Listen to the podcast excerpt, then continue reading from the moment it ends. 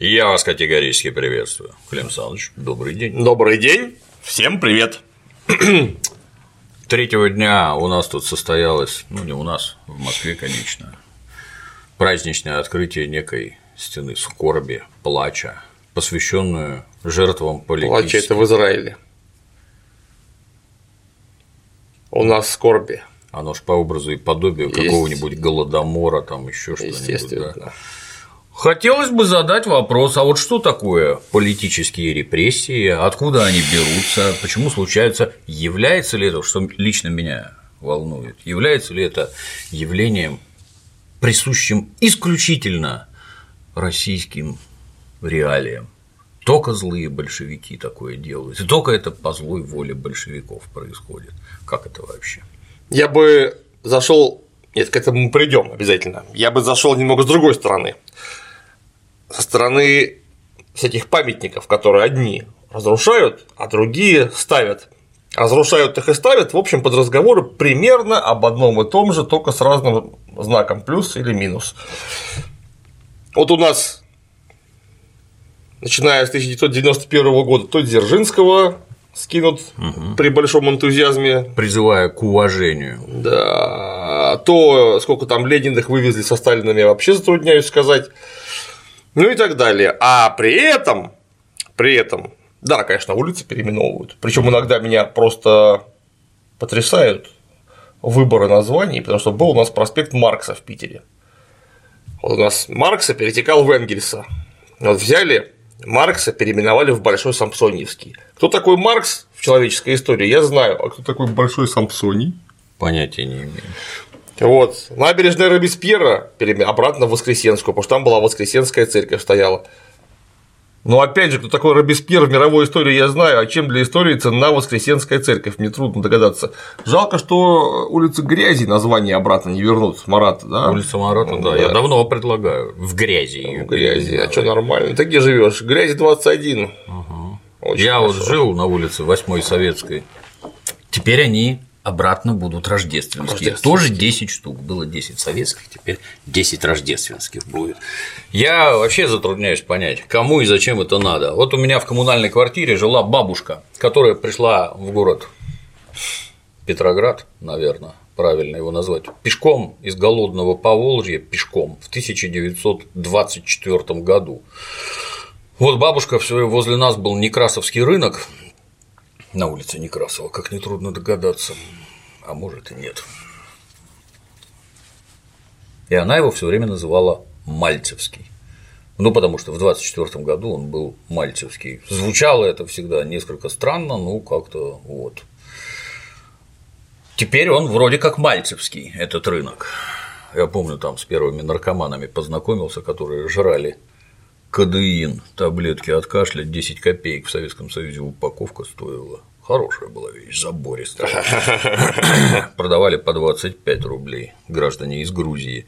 Ну, зовет она так, это какой-то там, я не знаю, пережиток, а я вот типа сейчас живу, и для меня этот рынок Некрасовский, на кой черт вы меняете эти названия, меня не спросив, мне не надо. Я вот жил на улице Бассейной, жил это был рассеянный с улицы Бассейной.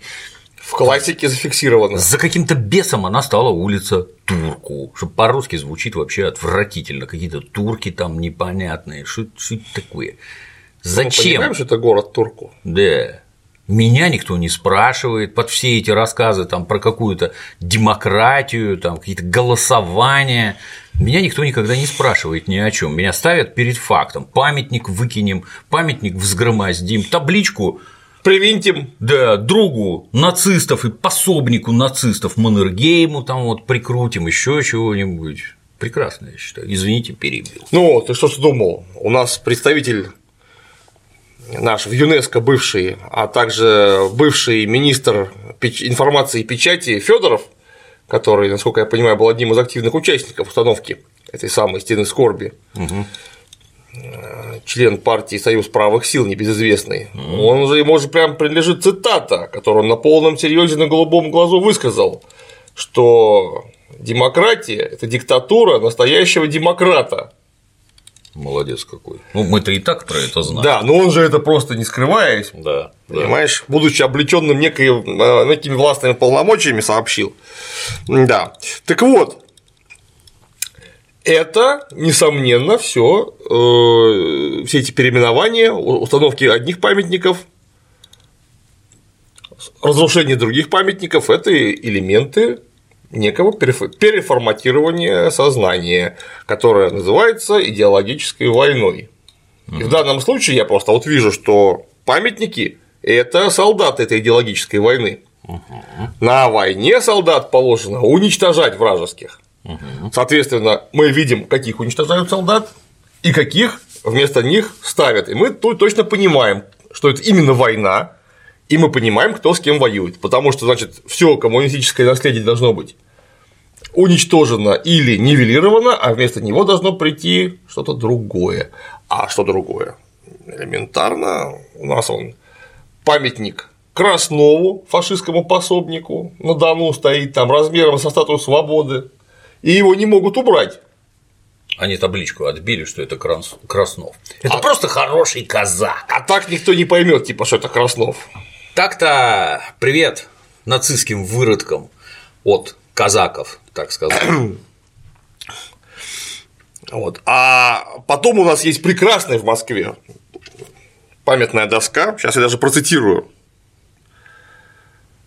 Сейчас я процитирую. Да, это, значит, Ленинградский проспект, дом 75 на территории храма всех святых. Значит, памятник вождям белого движения и казачьим атаманам. Там группенфюрер СС Гельмут Вильгельм фон Панвиц, атаман Султан Клыч Гирей, атаман Краснов, Доманов, Павлов, Кононов, Зборовский, генералы Кутепов, Миллер, Михайлов, Каульбарс, Туркул, Хольмстон, Смысловский, Штейфон – воинам русского воинского союза, русского корпуса казачьего стана, 15-го кавалерийского корпуса, павших за отечество. Ага. Там только не написано, что этот 15-й кавалерийский корпус, то 15-й кавалерийский корпус СС. Ну, это же православная церковь, она же всех любит, по всей видимости, да, и всех прощает, ну, кроме Сталина и Ленина, естественно. Да, да, да. Эсэсовцы да, да, да. православной церкви, вот этой конкретно, очевидно, наиболее близки. А вот, например, на улицах у нас в Иркутске, если не ошибаюсь, появился памятник Колчаку. О, да. Колчак, если кто не знает, герой фильма Адмирал и вообще страшно, так сказать, нравящийся окружающим нас, нас некоторым людям человек. Это военный преступник, которого не смог реабилитировать суд даже при Ельцине. Потому что это доказанный там с многократным резервированием данных военный преступник. Доказано судом. Судом доказано. Кто не знает, его не просто да. вывели в расход, а его судили, там была, был богатейший материал. Так вот, его не смогли даже при Ельцине реабилитировать, когда реабилитировали просто вообще всех. Вот, кстати, включая группенфюрера Панвица. Его тоже реабилитировали. Он жертва репрессий. Жертва сталинских репрессий. Строго невинная. Так вот, я вижу в этом новую такую тенденцию, потому что лобовая тактика, то есть просто брать и сносить там всех Лениных, угу. лобовая тактика уже не действует. Когда сейчас показывают какой-нибудь новый фильм, ну, буквально совсем недавно они вышли, все эти фильмы, мы их помним, типа «Предстояние», «Цитадели». Это не вызывает никакого положительного импакта, эффекта в обществе, только лютую ненависть, плевки в экран и анафему Михалкову и прочим деятелям искусства, которые это снимают. Ну, во-первых, во-первых, это не искусство, а, простите, дерьмо, потому что такое идешь снимать и показывать, такое даже трогать руками стыдно. И уж то, что там по нам подано в смысле исторической правды и идеологии, это вообще отдельная, отдельная история. Это, может быть, прокатило бы году в 95-м. Сейчас это воспринимается однозначно. И прошло всего-то там буквально 10 лет угу. с момента выхода разных штрафбатов, сволочей и прочее, когда вдруг люди, которые занимаются теологической обработкой, поняли, что это больше не работает. Сейчас, если ты по телевизору или по радио или в интернете завопишь голосом Роя Медведева, что при Сталине было расстреляно 60 миллионов человек, ну тебе ради что у виска покрутят, скажут, ты больной, и перестанут тебя слушать. Да, с цифрами у них как-то поперло вниз. Сначала было 110 миллионов убитых, потом 60 миллионов убитых, теперь в последних этих тезисов тезисах Ксюши Собчак они уже 2,5 миллиона насчитали. То есть как-то со 110, 60 что-то это. Клоунада как-то идет на спад. На самом деле эта клоунада только усиливается. Она не идет на спад, потому что в 110 миллионов человек, прошу прощения, я был маленький маленький либералистический мальчик в школе, когда мне рассказывали про 110 миллионов, я не то, что не верил, я говорил, простите, но этого не может быть. У нас в это время, когда вы говорите, что расстреляли 110 миллионов, в стране проживало 170. Это значит, методом арифметического вычитания мы, мы, у нас остается 60. Угу. У меня вопрос, даже бог с тем, кто в войну воевал, кто их всех хоронил?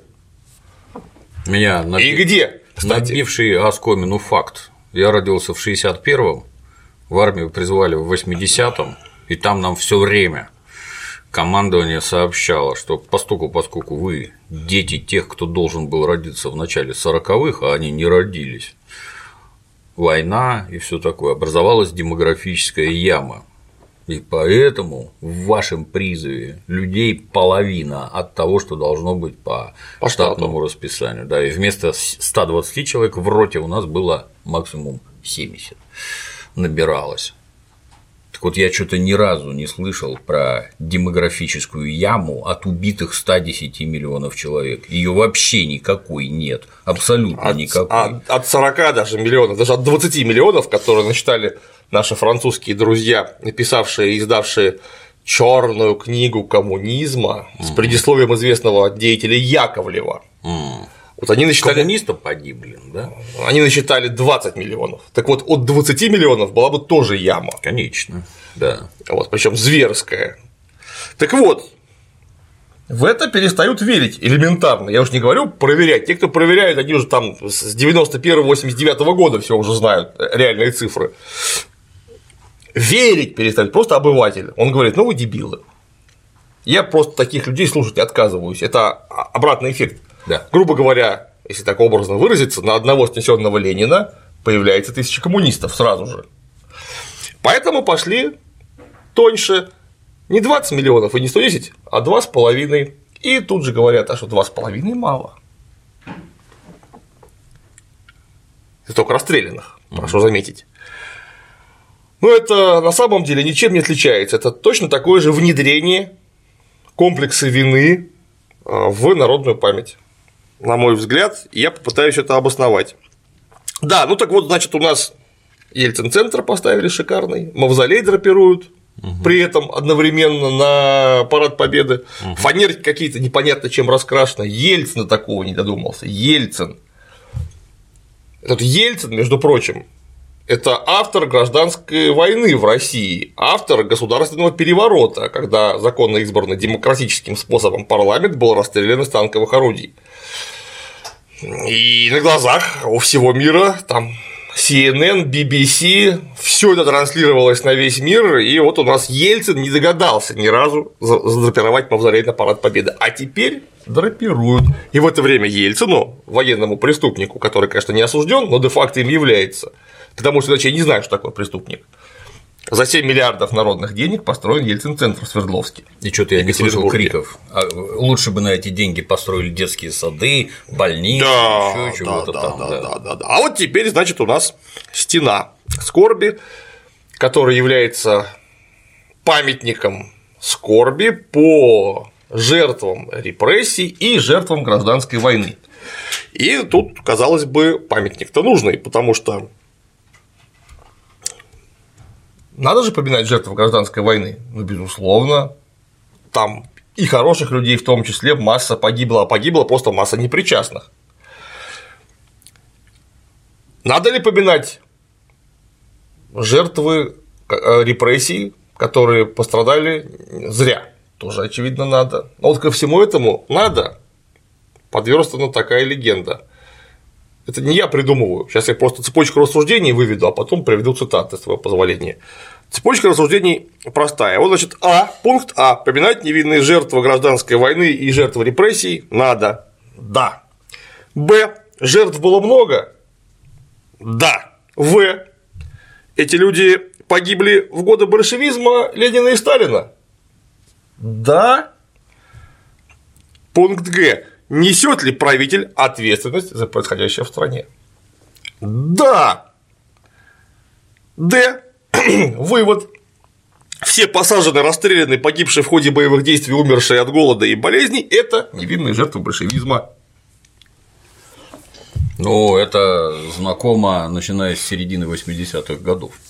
В общем-то. Да, просто теперь у нас Вся это перестроечная блевотина, она именно так и выглядела. Конечно, просто теперь, видишь, это э, завуалировано, потому что это не сказано конкретно каким это жертвам памятник, понимаешь? Ну, туда подверстаны все. И вроде бы вот всех нужно пожалеть. И у нас президент при этом президент, гарант Конституции, на открытии этого памятника говорит буквально следующее на весь, опять же, честной мир. Значит, политические репрессии – удар по народу, который чувствуется до сих пор, и никаких оправданий этим поступкам быть не может. Каждому могли быть предъявлены надуманные и абсолютно абсурдные обвинения. Миллионы людей объявлялись врагами народа, были расстреляны или покалечены, прошли через муки тюрем и лагерей и ссылок. Это страшное прошлое нельзя вычеркнуть из национальной памяти, и тем более невозможно ничем оправдать. Никакими высшими благами, так наз... а, прошу прощения, никакими высшими так называемыми благами народа.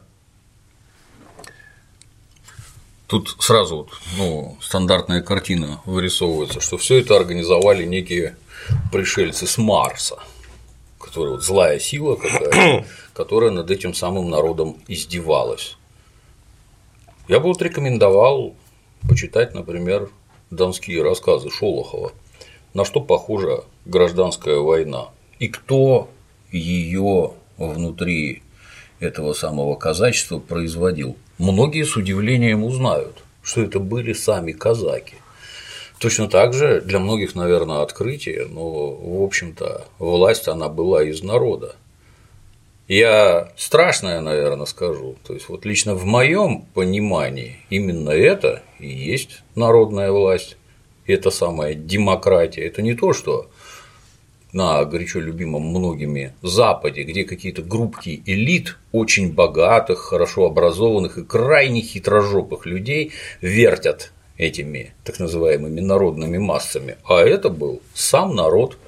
И народная власть, она, в общем-то, выглядит вот так. Она не похожа на то, что втюхивают под видом какой-то демократии. Народная власть, она, в общем-то, страшна. Вот такая она. И что теперь? Я теряюсь даже как-то. Это не марсиане, это не какая-то там злая сила, это народ сам внутри себя производит такие действия вот с такими результатами. И что? А вот у нас Наталья Солженицына, президент ну, фонда это... Александра Солженицына, вот буквально так говорит – тоже там же на открытии. Судьбы тех, кто прошел ГУЛАГ, не должны оставаться семейными историями, они должны теперь станут частью всенародной истории. Мы не можем себе позволить не знать своей недавней истории. Это все равно, что идти вперед с завязанными глазами. Что с нами происходит? Э, прошу прощения, тут очень корявые фразы, я поэтому сбиваюсь постоянно. Что с нами и происходит, поскольку в эпоху большого террора были заложены основы расколотого общества. Расколотым оно останется до тех пор, пока мы не начнем восстанавливать честную историю. Честная история формирует единую нацию, а без единства и духовного целения простое экономическое возрождение невозможно. Ну ты чувствуешь, а? честная история. Вот давайте запомним это, во-первых. А, это первое, что нужно запомнить, честная история. То, что раскол был заложен в эпоху большого террора, угу. Вот. Ну и то, что, конечно, вот с последним пунктом я согласен. А вот эти прошедшие через ГУЛАГ, вот эти 2,5% от населения страны, может как-то еще осветить судьбы 97 с половиной процентов населения страны, которые не прошли через ГУЛАГ, по каким-то неясным причинам и жили совершенно иначе. Их судьбы никого не интересуют. 2,5% и 97,5% это никому не надо. Не, видимо, нет. Видимо, нет. А что главнее было, вот это или то? Ну, вот судя по тому, что там подают, причем, опять же, ты заметь, что в легенде, да, как-то стена скорби была легендирована, угу. она находится в самом центре Москвы, там каждый может прильнуть угол академика Сахарова и Садового кольца. Так вот, в легенде там, в общем-то, было очень трудно подкопаться к сути происходящего, потому что, опять же, ну, жертвы гражданской войны же были, их в самом деле жалко, понятно, что памятника недостойны, да, конечно, достойны. У нас, например, напротив э, школы имени Александра Невского на Полюсовском проспекте есть отличный памятник, вот мне такой очень нравится, там такой камень сделан на средства школьников, угу. и на нем такой ну, маленький такой обелиск, значит, там Буденовка, белогвардейская кепка, между ними воткнута винтовка со штыком, вот так вот. Ну вот такая у нас история. Это зачем?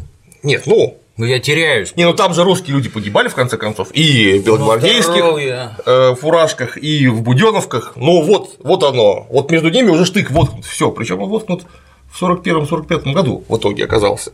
Так вот, к этой стене плача у нас легенда была подвернута настолько ловко, что было невозможно сказать, что простите, пожалуйста, ну зачем вы это ставите? Но как только те, кто дали на это денег и заказали эту стену, скорби, высказались публично, стало понятно, что речь идет только в первую очередь о жертвах большевистских репрессий и о том, что гражданскую войну развязали большевики. Вот после чего сразу же, ну, например, Ксения Анатольевна Собчак, угу. видная рупор, политическая звезда и рупор, да, так точно, высказала некоторые цифры, это все сразу пошло в интернет, было подхвачено СМИ еще раз, озвучены были самые разные цифры, там от 20 миллионов до 2,5 миллионов уничтожено только при Сталине угу. во время Большого террора. Угу. Ну и надо разобраться, что ж там было-то, что поминают, стоит, не стоит. И тут же нужно взять этот страшно репрессивный период 1918 по 1953 год и разбить его на страты, которые обычно меняются в вину большевикам. Это первое – это гражданская война, угу. второе – голод 1920-х годов, 21, 22, 23 годов, раскулачивание и голод 32-33 года, жертвы политических репрессий. То есть четыре основные страты у нас есть. Ну и начнем по порядку про гражданскую войну. Есть такой справочник Эрлихмана «Потери народонаселения в 20 веке», издано а, в Дальском доме «Русская панорама. Москва. 2004 год». Там жертвы гражданской войны указаны следующим образом. Всего убито и умерло от ран 2,5 миллиона, Красная армия потеряла 950 тысяч, белая, национальная ар... белая и национальная армия 650 тысяч, зеленые и повстанцы 900 тысяч. Погибло в результате террора 2 миллиона, в том числе от красного террора 1 миллион 200 тысяч, от белого террора 300 тысяч, от зеленого террора, ну, от разных анархистов, бандформирований и прочее, 500 тысяч. Умерло от голода и эпидемии 6 миллионов. Всего погибло 10 миллионов 500 тысяч, эмигрировало 2 миллиона, общие потери 12, тысяч, 12 миллионов 500 тысяч человек. Значит, начнем буквально сначала. Во-первых, гражданскую войну развязали не большевики. Даже если принять вот эти чудовищные цифры, которые я ниже покажу почему, а, абсолютно бессмысленно ни о чем не говорят. Большевики в 17 году победили. Я это, наверное, для многих открытие. Царя тоже свергли не большевики. А, к этому нужно отдельно подойти. Но факт в том, что большевики в 17 году победили и по стране, кто не ленится, может нагуглить, Ксения Анатольевна, если вам интересно. Началось победное шествие революции по стране. То есть власть по всей стране буквально падала в руки большевикам, потому что они дали такие лозунги и начали их активно приводить в жизнь, как конец войне, то есть мир народам, землю крестьянам, фабрики рабочим, а так как крестьяне, солдаты и рабочие составляют почти все население страны, они немедленно пошли за большевиками. Просто немедленно. Если кто-то побеждает, ему война внутри своей территории вообще не нужна, это логический нонсенс. Ну, это ж нужно быть просто идиотом, маньяком, я не знаю, кем еще, чтобы вот ты победил, думаешь, что-то не хватает, а, повоевать. Давайте устроим гражданскую войну. Как это, землю, как это здорово. Да, землю раздавали для того, чтобы крестьяне ее обрабатывали и выращивали сельхозпродукт. Фабрики и заводы раздавали для рабочим для того, чтобы рабочие на них работали и выпускали промышленный продукт, а вовсе не для того, чтобы и тех, и других немедленно забрать в армию и опять с кем-то воевать. Никому с самими собой. Надо. Да, с самими собой. Вот более того, у нас большевики войну даже с немцами-то прекратили, пая, ну, конечно, там усилиями таких прекрасных деятелей, как Троцкий, на очень невыгодные мирные условия, но имея в виду, что революция в Германии вот-вот глянет, и она таки глянула, мир будет денонсирован, пошли на крайне невыгодный мир, они даже внешнюю войну прекратили. Не то, что внутреннюю, зачем? Кто же устроил? Внутреннюю войну, развязывает всегда проигравший, но не смирившийся. Угу. А проигравший, прошу прощения, это сторонники временного правительства и участники заговора февраля 17 года против императора Николая II и вообще монархии в России. Монархистам на заметку. Да. Любовь одновременно к белому движению и царю, она прекрасна. Так вот, первую попытку развязать гражданскую усобицу предпринял небезызвестный Светоч и патриот Лавр Георгиевич Корнилов. 28 августа 1917 года, как мы помним из школьного учебника, он направил на Петроград третий конный корпус генерала Крымова Александра Михайловича, как раз активного участника группы Гучкова, заговорщиков против императора Николая. Корниловский мятеж. Да, это и был. Желающие могут посмотреть ролик с Егором Яковлевым. У нас сегодня много будет ссылок, я уверен, на разные ролики. образом изложено. Кто, что, чего и зачем. Так вот, это ясно показывает, да, кто не, в курсе, это до октября 2017 года, это август. То есть большевики еще не находятся у власти, и это выступление против временного правительства, которое Корниловым вроде бы как признавалось, они были вместе, заодно про одно и то же. И это ясно показывает, что обстановка в стране была раскаленной до большевиков. Вот, да, ну, кстати, кто не помнит, именно большевистские пропагандисты остановили корпус Крымова без единого выстрела, распропагандировав солдат, которые там шли. А сам Корнилов попал под арест. Так вот, с одной стороны Корнилов, а с другой стороны Керенский, который от Корнилова ни, ни на миллиметр не отставал, потому что буквально вот что он говорил. Корнилов должен быть казнен, но когда это случится, приду на могилу, принесу цветы и преклоню колено пред русским патриотом. Шизоид. Это не шизоид, по-моему, это абсолютно адекватный человек, который ясно говорит, что Корнилова, ну, соответственно, группу Корнилова, может, там был не один, их нужно угу. просто физически устранить. Жалко, но придется. А потом цветы. А потом цветы. То есть в стане этих самых путчистов ни намека не было на мир, и назревала конкретная грызня, и она бы разразилась без большевиков. И чем бы она закончилась без большевиков, это нет, это небольшой вопрос, это точно понятно, чем бы это закончилось. Так вот, после октября 2017 года Корнилова освободили, вот, а еще таких людей, как Марков, Деникин, Романовский, Лукомский, ну, до этого освободили Краснова, mm под честное слово, что он воевать не будет. Они все с этим честным словом немедленно поехали на Дон собирать добровольческую армию. Армию, интересно, давайте догадаемся, для чего? Наверное, для того, чтобы воевать. А с кем? Да воевать со своим собственным народом. В стране, где только что начало хоть что-то устаканиваться. После того бардака, который устроил Николай II, и потом углубили и расширили представители Временного правительства. Кстати, все видные демократы, либералы и заседатели в Госдуме, которые ни хрена не умели, кроме как трепать языками. Как только им дали реально порулить чем-то, вот результат. Полгода и страны просто физически нет. Потому что плюрализм мнений. Да, и все пошли куда кто, кто куда хотел. Начала Украина. Угу. Финляндия, Польша, все разбежались сразу же. Так вот, 9 февраля 2018 года, после того, как на Дону не очень получилось поднять восстание, вся эта публика бежит на Кубань в знаменитом ледяном походе. Вот, в мае-августе начинается мятеж Чехословацкого корпуса, и вот именно с этого момента начинается гражданская война в горячей фазе. Это не большевики. Там были большевики, например, точнее, распропагандированные большевиками люди, как Ярослав Гашек, которые отказались принимать в этом участие. Люди, так сказать, совестью и честью. И вот отсюда начинается гражданская война настоящая, в которую очень быстро включились наши западные друзья. Я отмечу, что этому самому чехословацкому корпусу в Самаре поставили память. Да, да, да, вот да, да, да. убийцам, я не знаю, слово геноцид тут применимо, нет, но они Нет, вряд ли. везде, где они были, устраивались массовые расстрелы всех подряд, грабежи, насилие. Теперь это достойнейшие люди, заслуживающие памятника. Ну, заодно был выведен золотой запас такого размера, что чехи смогли отстроить экономику после войны заново. Это, между прочим, то, что нам бы пригодилось, потому что это были русские деньги, так-то, на секундочку. да. Вот, к какому-то моменту у нас там до 20% территории находились под э, контролем иностранных войск.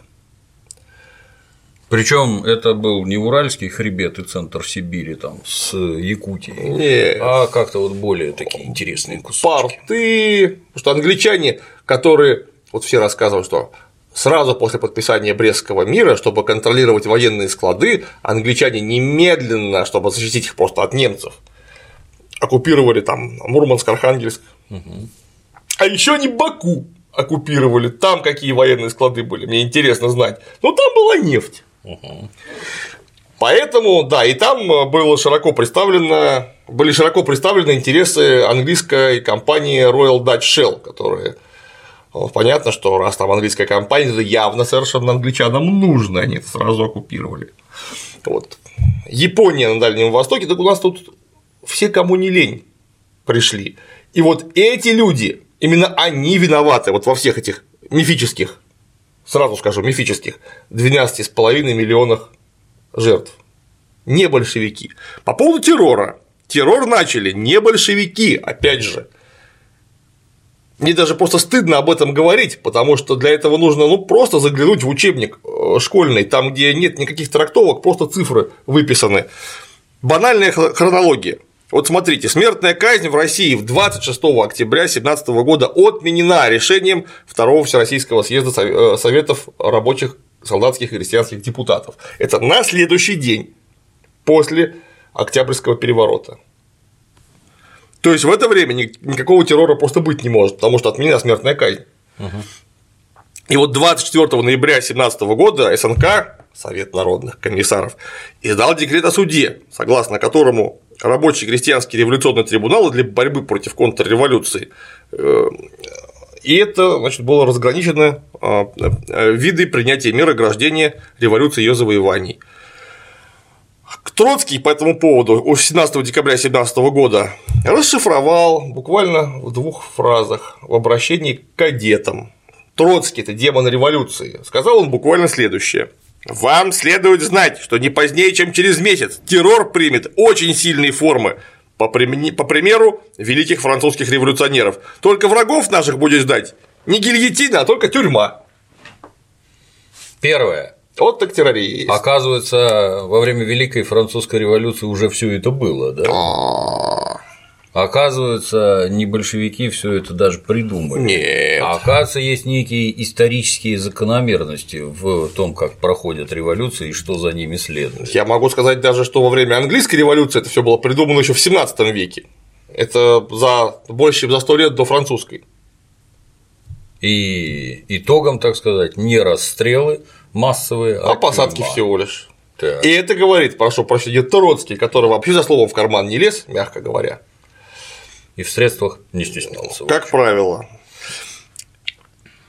И вот мая-июнь 2018 года Петроградская ЧК регистрирует около 70 забастовок, митингов, антибольшевистских манифестаций.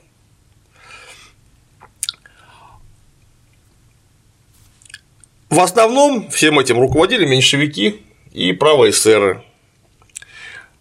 А вот уже в июле левыми эсерами были организованы восстания в Москве, Ярославле, Рыбинске, Муроме. А 6 июля мы помним, что эсер Блюмкин застрелил германского посла Мирбаха, чем поставил Россию в очень неловкое положение, я бы сказал, очень опасное положение, потому что убийство посла – это по международному дипломатическому этикету страшнейший залет, после которого могут последовать любые санкции буквально.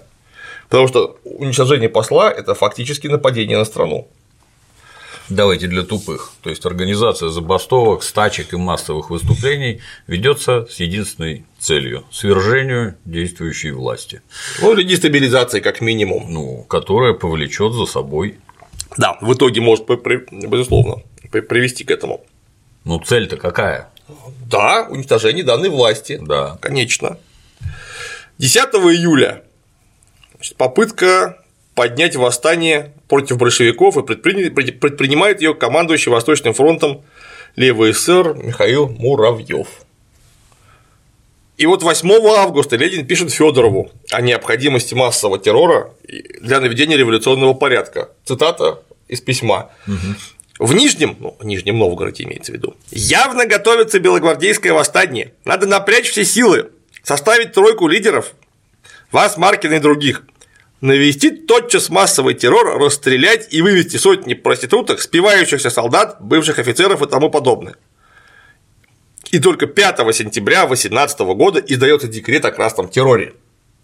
И вот ты вдумайся, Ленин 8 августа что-то почуял, что явно назревает что-то. Это 8 августа. С февраля на Дону Кубани действует вооруженная армия. А он в августе вдруг сказал, что что-то тут назревает прям не узнаю Ильича. Он уж должен был с февраля всех убивать. Инфернально хохоча. Да. С мая чехи захватывают территории просто внутри России, и Ленин только в сентябре подписывает указ о красном терроре. Вы просто сравните хронологию, что зачем следовало, кто что развязал. Первый. Ну, ведь еще в семнадцатом году, во время октябрьских боев в Москве, юнкера заманили буквально в Кремль солдат 56-го запасного полка, ну, собственно, которые составляли гарнизон Кремля, им предложили построиться для проверки на плацу около памятника Александра II, после чего по ним был открыт оружейно пулеметный огонь. 300 человек перебили. Какие хорошие юнкера. Это, наверное, юноши с добрыми лицами и хорошими да, глазами. Да, да, да, были, да, да. А 28 октября это произошло. Потом, когда мятеж в Москве был подавлен, их всех, ну, кроме зачинщиков, конечно, их всех выпустили. Вот 300 человек убито, их нужно было всех поставить к стенке, кто в этом участвовал, не разбираясь. Тем более, если бы это был настоящий Ленин, которого мы знаем по рассказам, да. там бы убили бы не только зачинщиков и тех, кто участвовал, а вообще всех, а заодно членов их семей до седьмого колена. Угу. Вот как Иисус Новин поступал. Там до тележной чеки всех просто вырубили бы, а что-то нет, выпустили. И вот нужно теперь рассказать, что такое был. А, а? Они, а они, поди, будучи выпущенными, опять взялись за старое, я уверен. Как, как обычно. Ну, конечно, не все, потому что их было много, но массово они пошли куда надо. Мне, честно говоря, очень интересно. Давайте вы сейчас устроите какую-нибудь стачку, еще чего-нибудь. Забас... Постреляйте в представителей Росгвардии. Да, постреляйте в полицию, еще чего-нибудь. Я посмотрю, что будет с вами. То есть а большевики, если руководствоваться такой логикой, да, тут вот рабочие недовольны, и здесь рабочие недовольны, большевики должны были сказать, ой, извините, у нас херня какая-то получилась, мы больше не будем, мы уходим, возьмите власть. Так, видимо, должно происходить. Причем с рабочими-то ничего не сделали. Да, с, с, точки, с точки зрения идиотов именно так и должно происходить с точки зрения реального положения вещей будут выявлены зачинщики, зачинщики будут наказаны, а все остальные, ну, тоже не, не уйдут обиженными. Они ушли не обиженными, тем не менее. Это было начало. Да, да. А вот буквально несколько слов со стороны белогвардейцев. Я специально не подбирал никаких цитат со стороны красных врунов, Потому что понятно, что могут сказать красные, только оболгать. Угу. Поэтому я обращаюсь к белогвардейцам. Вот, значит, такой русский писатель Вильям, бежавший за границу после революции, потом вернувшийся для борьбы с большевиками, потом Деник, после того, как Деникин проиграл, снова оказался в эмиграции, много писал интересного, будучи белогвардейцем. Вот он прибывает в Новороссийск. Прогнали красных, и сколько же их положили? Страсть Господня чуть не прочитал срань Господня. Страсть Господня, и стали свои порядки наводить, освобождение началось. Сначала матросов постращали, выгнали их за мол, заставили канаву для себя выкопать, а потом подвели к краю и из револьверов поодиночке, а потом сейчас в канаву. Так верите ли, как раки они в этой канаве шевелились, пока их не засыпали. Да и потом на этом месте вся земля шевелилась, а потому не добивали, чтобы другим неповадно было. Это книжка Вильям Побежденный архив русской революции, том 7-8, Москва, 91 год, страница 208. После этого матросы, видимо, должны были возлюбить этих людей с хорошими лицами, аристократов. Да. А вот Арбатов. Там офицерская да? честь, конечно, там и что такое, да. Конечно. Ну, честь офицерская, это же быдлота. Матросня. Вообще не люди. А вот Арбатов, еще один идеолог, поборник белого дела, во время Деникинщины проживал в Екатеринославе. Краснодар теперь, да? Угу. Да.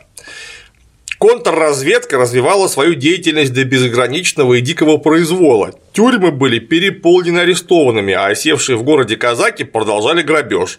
Государственная стража часто выезжала в ближайшие села – вылавливала дезертиров и не являвшихся на объявленную добровольцами мобилизацию. Как-то вернулся из уезда начальник уезда, полковник Степанов, и, рассказывая журналистам о своей работе в уезде, отрывисто бросил, а шестерых повесил. Результаты быстро и катастрофически дали себя почувствовать. Негодование крестьян росло с неописуемой быстротой. В городе контрразведка ввела кошмарную систему выведение в расход тех лиц, которые почему-либо ей не понравились, но против которых совершенно не было никакого обвинительного материала. Эти люди исчезали, и когда их трупы попадали к родственникам или иным близким лицам, контрразведка, за которой числился убитый, давала стереотипный ответ – убит при попытке к бегству. И жаловаться было некому. Губернатор Щетинин вместе с начальником уезда Степановым, забрав из города всю государственную стражу, поехал на охоту за живыми людьми в леса Павлоградского уезда. Губернатор со стражей сгонял на опушки леса сотни крестьян, бежавших от мобилизации, и косил их пулеметным огнем. Это Арбатов, значит, Екатеринослав, 1917-22 год, архив русской революции, Москва, 91 год, страница 94-96. Можете припасть. Тут что-то непонятно. А вот эти вот крестьяне, они от чего в ярость приходили, если их освобождали от большевистского ерма? В чем причина ярости? Ну, потому что их освобождает от большевистского ерма, им сообщали, что землю придется вернуть помещикам. Надо же. Вот. А все участники черного так называемого передела то есть, собственно, того, о чем крестьяне говорили еще со времен, вы не поверите, Степана Разина. То есть, когда большевиками еще не то, что не пахло, а вообще никем не пахло. Так вот, все участники черного передела должны быть наказаны. А так как участвовали все, все да. то выбрать желающих пострадать можно было любых, буквально любых. Ну, может быть, кроме там детей, но это просто, опять же, как при Иисусе Навине. То есть можно взять и просто всех подчастую вывести. Ну, конечно, никто бы не стал делать, потому что кто бы работать после этого стал. Но потенциальная угроза была просто за всеми. Не обязательно убивать. Нет. Можно наказывать по-другому. А? Например, прилюдно пороть, как это у них принято было. Но нам могут возразить, что, во-первых, это не документальные источники, а всего лишь воспоминания отдельных лиц, которые даже если не врут, то в самом деле могли оказаться в каких-то узких участках локальных эксцессов. Я как некоторым образом причастный, мне интересно, а вот эти вот убит при попытке к бегству, они как-то документально оформлялись кого вы взяли, на основании чего взяли. Все это надо понимать. Документировалась вся пальба, расход патронов, кто стрелял, это все задокументировано. Да? Вопросы, по всей видимости, должны быть не к авторам мемуаров, а к тем, кто это творил вообще-то, если здраво подходить. Ну вот по поводу этого у нас есть конкретные приказы Вот у нас государственный значит, Колчак в Сибири. Рабочих арестовывать запрещаю, а приказываю расстреливать на месте или вешать. Значит, это приказ коменданта Макеевского района Сибири. Издано в сборнике «Государственный переворот адмирала Колчака в Омске» 18 ноября 1918 года, издано в Париже 1919 год, страница 152-153. И тут же приказ Колчака. Гражданская война по необходимости должна быть беспощадной. Командирам я приказываю расстреливать всех захваченных коммунистов. Сейчас мы делаем ставку на штык. И вот, значит, как конкретизировали это указание на местах. Вот приказ губернатора Енисейской части Иркутской губернии генерал-лейтенант Розанов начальником военных отрядов, действующих в районе восстания. Первое. При занятии селений, захваченных ранее разбойниками, требовать выдачи их главарей и вожаков. Если этого не произойдет, а достоверные сведения о наличности таковых имеются, расстреливать каждого десятого. Второе. В селении, население которых встретит правительственные войска с оружием, сжигать, взрослое мужское население расстреливать поголовно, имущество, лошадей, повозки, хлеб и так далее отбирать в пользу казны. Шестое. Я не целиком буду зачитывать избранное. Шестое. Среди населения брать заложников. В случае действия односельчан, направленного против правительственных войск, заложников расстреливать беспощадно. Издано Болдырев ВГ, директория Колчак Интервенты. Воспоминания. Новониколаевск, 1925 год, страница 543-544. Ну, кому, опять-таки, сильно интересно про белый террор ролик Егора Яковлева как раз про белый террор. Можно посмотреть. Кто что начал, кто как продолжал, что при этом делал, чем руководствовался. Ну, тут я могу понять это, как, опять-таки, некоторым образом причастный, что если всех взять в плен, это же нужны места для содержания. Конечно. Это надо отвлекать личных, личный состав на охрану, их надо кормить, медицинская помощь и прочее, прочее. Конечно, гораздо эффективнее всех сразу на месте расстреливать. Вообще, ни с чем не разбираясь, показали на этого пальцем, стреляй, не ошибешься. Так и происходило. При этом какие-то рассказы про невинные жертвы, виноватые, а там все не виноватые. Вы не проводили следствие вообще. Вы просто убивали всех подряд. Вот. Было бы странно если бы народ не отреагировал, перешел на сторону этой так называемой белой власти. Я больше скажу. Их все время преподносят этих всех поручиков Голицыных, там, мегаофицеры, честь какая-то там, вообще благородство невероятное. Так и прет, так да, и прет. Да, да. Хорошо, пусть это было так. Они были, это существа высшего порядка, дворяне, аристократы и все, а внизу вот это чернь, быдло тупое.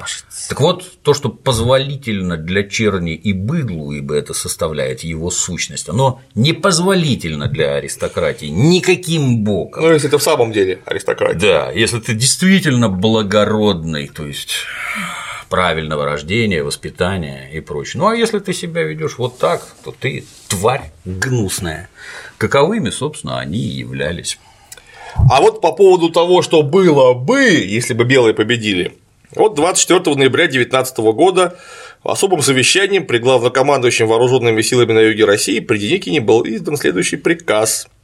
Там говорилось, что все те, кто был виновен в подготовке захвата власти советами, кто осуществлял задачи этой власти, либо содействовал осуществлению этих задач, а также те, кто участвовал в сообществе, именующем себя партией коммунистов, большевиков, или в ином обществе, установившем власть советов рабочих, солдатских, крестьянских депутатов, подвергаются лишению всех прав состояния и смертной казни. То есть коммунистов, которые участвовали в октябрьских событиях, было 300 тысяч человек. Это все должны были люди быть выведены в расход, не считая примкнувших, угу. которых было еще больше. Вот. А кроме того, нужно вспомнить, что тут были рабочие, помимо, собственно, партийных функционеров, потому что, кто не помнит, Октябрьский переворот был не только большевистским, он был коалиционным. Рабочие, которые участвовали в национализации фабрик, фабрик и заводов, членам профсоюзных организаций, соответственно, крестьянам, о том, делили, да, да. о том мы говорили только что, всем, кто участвовал в рядах Красной Армии, ну, грозила смерть. И я мне просто кажется глупым специально пояснять, почему большевики стали защищаться. Вот почему они стали защищаться? Давайте догадаемся. Кто развязал гражданскую войну-то? Вот посмотрите. И что было бы, если бы эти развязавшие ее победили? Большевики стали защищаться, конечно же. Поэтому просто зафиксируем еще раз, гражданскую войну развязали не большевики, в этом нет их вины не на миллиметр. Они виноваты в чем угодно, только не в этом. Они были не заинтересованы в гражданской войне. Теперь о цифрах. Это вот цифра из справочника Эрлихмана про 12,5 миллионов человек и тем более другие там безумные цифры про 15, 17, 20 миллионов жертв гражданской войны. Угу. Это цифры взяты в самом лучшем случае с потолка. Потому что Эрлихман, не говоря худого слова, взял вообще демографическую разницу между населением Российской империи э, там, на 1914 год, условно говоря, там, и на 1921-22 год. Там разница получается приблизительно в 12 миллионов 700 тысяч человек. И вот всю эту недосдачу он определил в жертвы гражданской войны, поделив примерно то, что там Красная Армия потеряла 950 тысяч человек, белые 650 тысяч человек, зеленые еще сколько-то, я уж не помню, там у нас было выше в таблице, можете э, перемотать ролик назад, посмотреть. Ну и прочее. Это цифры, повторюсь, взятые вообще с потолка, потому что демографической разницей потери не определяются. Это собачья чушь. Угу. Статистика демографии так не работает. Тем более, что тут напрямую нужно сказать, что у нас разница была еще и не из-за гражданской войны, а из-за того, что у нас отложилась Польша, Финляндия. Как-то их население не учитывается, странно даже, Прибалтика, на тот момент не входившая в состав империи. А как это он так считал, этот Орлихман? Ну, как-то вот так посчитал. Молодец. Вот, потому что каким образом, например, на фронтах гражданских погибло 900 тысяч бойцов Красной Армии, я, извините, понять не могу, потому что на 1 июля 1919 года в списочном составе Красной Армии числилось 2 миллиона 300 тысяч человек. Это общего списочного состава. Причем активных штыков в это время было 356 тысяч человек всего лишь. Все остальное это были ну, или нон-комбатанты, которые просто обеспечивали бойцов на фронте, или просто люди, которые не могли получить оружие. То есть те, кто сражался, фактически 356 тысяч человек. На 1 июня 2020 года из 4 миллионов 400 тысяч человек в сражающихся частях находилось полтора миллиона человек всего лишь. Вот причем непосредственно участвовали в боестолкновениях одновременно до 350 тысяч. А учитывая размер фронта, который у нас был внутри страны, нужно понимать, что мы говорим о конфликте низкой интенсивности. Это не Первая мировая война, где значит, траншеями в 8 рядов тысячекилометровый фронт перекопан, там ну, крошат из тяжелой артиллерии безостановочно, просто сутками. Ну и понятно, что там фронт поставляет ежедневно тысячи трупов. Тут такого не было. Кстати говоря, это последняя война, когда активно и суперэффективно в конном строю участвовала кавалерия. Просто потому что фронты изъяли такими дырами, что кавалерийский рейд в конном строю был эффективным оружием, весьма. Как чисто в 13 веке. Вот у нас есть Эм, изданный Volvo Press в 2001 году справочник России и СССР в войнах 20 века, потери вооруженных сил. И вот там, на странице 62, рассчитывается порядка 250 тысяч убитых и умерших от ран в рядах РКК за 18-20 год. А я бы посоветовал обратиться к документальному источнику, синхронному гражданской войне, ну почти. Это именной список потерь на фронтах в личном составе РКК Издание управления устройств службы ГУ РКК 1926 года. Это 629 страниц, такой том, с именами и причинами смерти. Вот буквально в алфавитном порядке. Там указано звание, откуда происходит, полное имя, фамилия, отчество, причина смерти. В основном, конечно, это не боевые потери, а тиф, дизентерия, лихорадка, столбняк, грипп и так далее. Вот так вот, всего там перечислено, включая дополнение 1927 э, года, примерно 55 тысяч имен. Угу. Конечно, это учет не полный, потому что это же гражданская война, хаос, и там не, учить, не, не учтены, насколько я понимаю, еще потери в русско-польской войне 20-х годов, а, но все равно это даже не 250 тысяч. Ну, понятно, что учет был плохой, но не в 5 же раз, это же представить себе невозможно. Я готов представить, ну, в два раза, то есть там 100 тысяч человек, ну, может быть 100, но фактически документально мы знаем про 55 тысяч потерь всего. Потому что если представить себе потерю 900 тысяч человек, это была бы полная катастрофа для РКК. Да, и кстати, по поводу основных-то потерь гражданской войны, это не пули, не, даже не голод, это грипп испанка, эпидемия которого выпала на эти годы. Многие не знают, что там 20 миллионов человек по всему глобусу умерло, если не больше. Больше, больше. У нас по данным иностранных так сказать, э, здравоохранительных организаций около 3 миллионов человек умерло. Ого в это время от испанки, а испанка это понятное дело, что это, конечно, химическое, точнее, прошу прощения, бактериологическое оружие лично Ленина, не иначе. То есть, просто кто не знает, от гриппа испанки, от испанского гриппа выздороветь было очень сложно, и лечить тебя было бесполезно. У него эффективность была как у бубонной чумы в XIV веке. То есть, если ты заболел, то 50 на 50 или выздоровеешь, или не выздоровеешь. Антибиотиков нет, те, которые есть, на него не действуют вообще. А как же народная медицина? Заговор, молитва помогала. Молитва. Обтирание мочой нет. Троекратно упаренной. Да, нет, нет, не помогало. Вот, что касается крайне болезненной темы репрессий против РПЦ в годы гражданской войны, вот церковный, опять же, чтобы не говорить о лживых коммунистах, церковный историк Поспеловский член попечительского совета Свято-Филаретовского православного христианского института. В 1994 году писал, что за период с января 1918 года по январь 1919 года погибли митрополит Киевский Владимир, 18 архиепископов и епископов, 102 приходских священника, 154 диакона, 94 монашествующих обоего пола. Это общие потери, включая убийства на криминальной почве, которые, несомненно, имели место. По-моему, нормальные репрессии как-то несколько другими цифрами характеризуются. А вот по поводу, собственно, красного террора и репрессий в годы гражданской войны, опять же, я не хочу обращаться к лживым коммунякам, обратимся к учету ФСБ Российской Федерации, который вполне буржуазный и рукопожатный. Так вот, по данным ФСБ, за 1918-20 год за контрреволюционную преступность осуждены 62 231 человек, в том числе 25 709 к расстрелу. Угу. Вот, собственно, и все. Ну, тут это, конечно, надо бы полнее раскрыть, что такое контрреволюция. А мы сейчас раскроем, только ниже у меня специально выписано, да. что это такое. Да, это кто не верит, можете почитать. Лунеев ВВ, преступность 20 века, Москва, 97 год, страница 180. Кудрявцев военный, Трусов АИ, политическая юстиция в СССР, Москва, 2000 год, страница 314.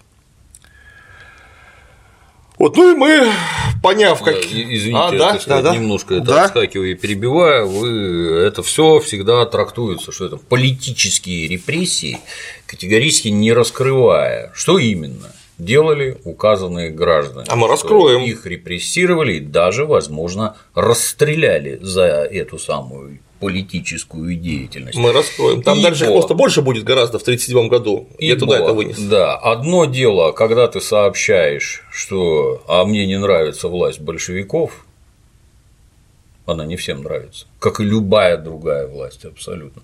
А другое дело, когда ты создаешь вооруженные отряды, призываешь людей к вооруженным восстаниям, листовки сам, разбрасывать да, с обрезом каким-то бегаешь, работаешь рупором антигосударственной пропаганды. Я не знаю, вы сейчас попробуйте в это, я не знаю, в США где-нибудь призовите свергнуть правительство в Вашингтоне. Я посмотрю, что с вами будет в цитадели демократии. Долго призывать не будете. М-м. Извините. Да, ничего, мы, собственно, доехали до голода 21-23 годов. Так вот. Для начала порекомендуем посмотреть ролик про голод как таковой. Клим Саныч да. достаточно подробно да. рассказывал, да. что это, как-то, да. откуда берется, как происходит и как пресекается. Так вот, голод 20-х годов – это прямое следствие гражданской войны, потому что гражданская война в основном закончилась в горячей фазе к 2021 году.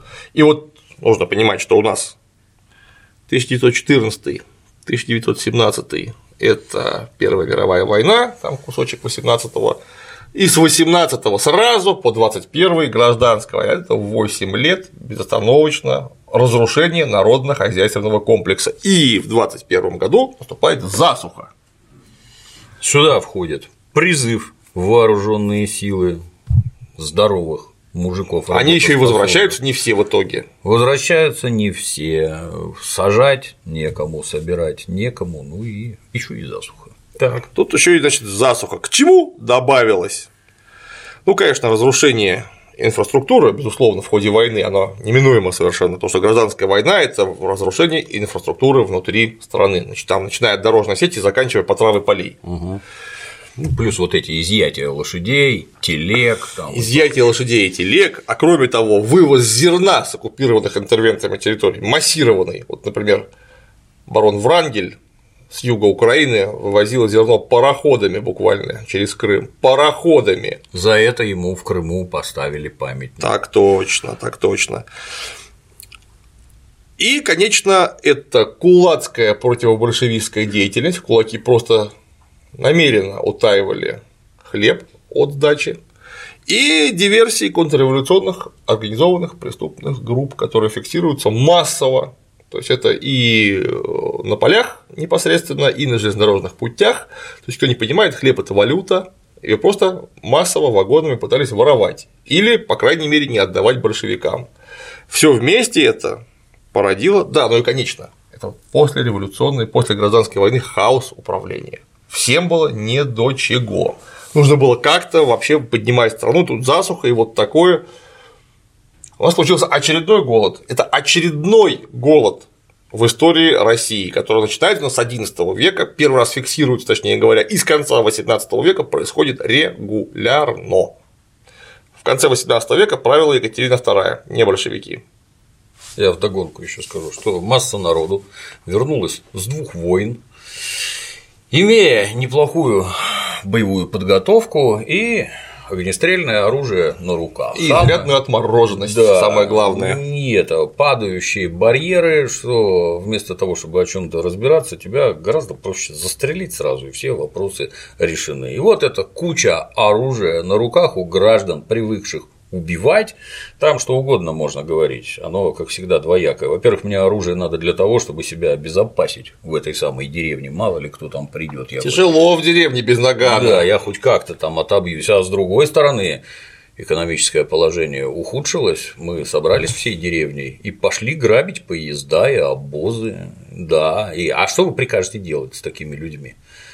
Которые ходят с оружием, шайками, убивают конвой и еще чего-то там. Я как-то вот теряюсь даже, ты знаешь, там и сейчас-то с ними поступают достаточно однообразно, а уж тогда вообще никто не разбирался, по всей видимости. Ну, потому что, с другой стороны, люди, пришедшие ровно оттуда же, да. с войны, да. с двух. Да, да. Только у одних была цель грабежа и собственного благосостояния, а у других цели были несколько иные. Да, просто это, если бы это были какие-то более благополучные годы, это, возможно, закончилось бы переговорами, разоружением банды и справедливым судом года на три.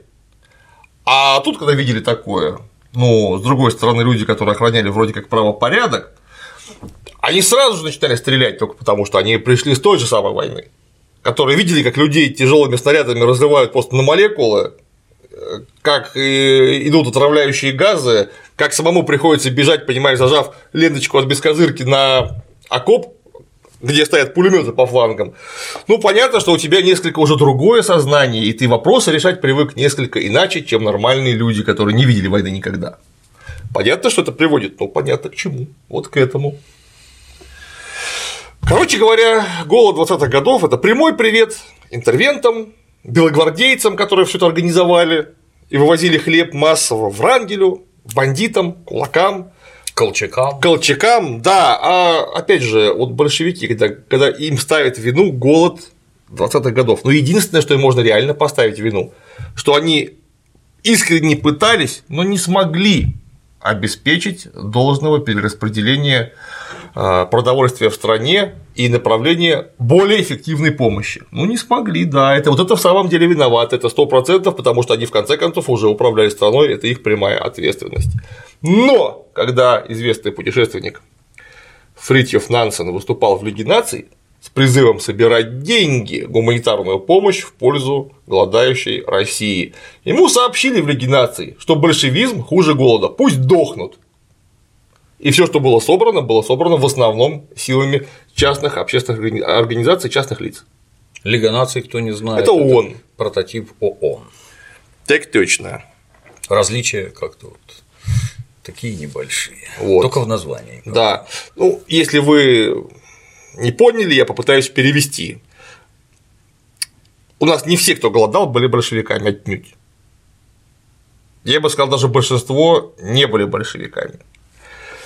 И вот нам сообщили, что так как там есть какой-то большевизм, то русским, казахам, киргизам, татарам, евреям, не знаю, марийцам, чувашам надо просто сдохнуть, потому что большевизм – это хуже голода.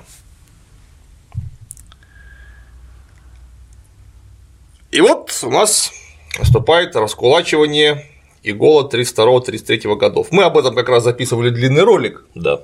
Желающие могут посмотреть. Я просто уточню, что если взять чисто демографическую сверхсмертность по всему СССР, по всем перепроверяемым статистическим данным, то сверхсмертность за эти вот два голодных года – это 2 миллиона 408 тысяч человек. Никаких 7 или 10 миллионах речи быть не может. Ну, только если вы не из ведомства Геббельса на зарплате, состоящей там ну, кто не знает, оно продолжает работать, это ведомство Геббельса в виде Радио Свободы, издательство «Посев», которое, кстати, кстати, у нас абсолютно легально распространяет литературу в России, абсолютно легально, это Народный трудовой союз, такое было, это фашистская организация напрямую, которая у нас сейчас спокойно продает книги. И мало того, что засирает мозги населения, еще и деньги зарабатывает неплохие. Отмечу, сверхсмертность это не все умершие от голода далеко. Умерший от голода человек – это тот человек, у которого в приходе э, книги ЗАГС написано голодный отек, истощение и прочее, прочее, прочее. То есть умер от голода. Таковых у нас насчитывалось по, со всеми допущениями вот за эти страшные 32-33 год там менее 100 тысяч человек, менее. Все остальное это жертвы эпидемий, и пищевых суррогатов отравления ионами на фоне ослабленности от недоедания. Ну, для многих открытие, да, что многие голодом лечатся, но когда голод настоящий, то у граждан тупо обостряются все болячки, все, все вообще, что в них спрятано и, так сказать, держатся в узде там правильным питанием и режимом, то при голоде все это обостряется и приводит к достаточно быстрой смерти по поводу того, были ли большевики в этом виноваты, опять же, посмотрите наш ролик, он очень длинный, я пересказывать его просто не имею сейчас возможности. Что, мы зря тогда старались?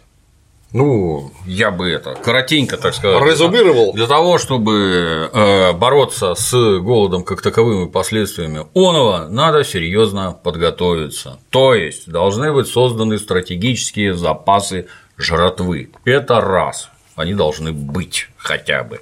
Во-вторых, должны быть организованы пути подвоза. Например, железная дорога проведена везде, куда это может понадобиться хлеб. Ну и в-третьих, надо организовывать переброску. Я не знаю, как было у большевиков, что-то мне подсказывает, что гигантских запасов жратвы у них не было, путей подвоза не было, а организовать это все на ровном месте невозможно. Хотя, естественно, вины с них это никак не снимает. Получилось при вашей власти, значит, вы и виноваты. Другое дело, что говорить в организации, винить э, большевиков в организации голода – это законченный диагноз шизофрения, потому что большевики собирались этой страной управлять.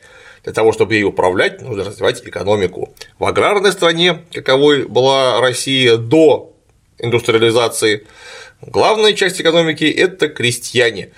Попытка морить собственных крестьян голодом целенаправленно Ну, тут какой-то… Это уже… Вот Некоторый сюр. Если да. взята власть в стране, то дальше эта страна должна развиваться. Развивать ее посредством физического уничтожения работников, оно как-то, я не знаю, даже не шизофрения. А как там говорят, голод случился потому, что справного хозяина с земли изгнали, то есть кулаков. Угу. И тут мы подъезжаем плавно к кулацкой ссылке. Началась она у нас со сплошной коллективизации в 1930 году, чему кулаки, естественно, вполне естественно яростно сопротивлялись. Тут в двух словах надо объяснить, чем коллективные хозяйства лучше единоличных. Коллективные хозяйства лучше единоличных просто потому, что масса людей, сконцентрированных в одном месте, обрабатывают больше земли. Тем более, что в отличие от крестьянской общины, которая была в принципе поменьше в основном, угу. колхозно-совхозная система подразумевала под собой то, что ты не обрабатываешь индивидуальный участок, а ты обрабатываешь общий гигантский участок, что позволяет применять самые передовые технологии, начиная от механизированной обработки земли, заканчивая удобрениями, продвинутыми агрокультурными техниками, как там то там травополье и прочее, прочее, прочее.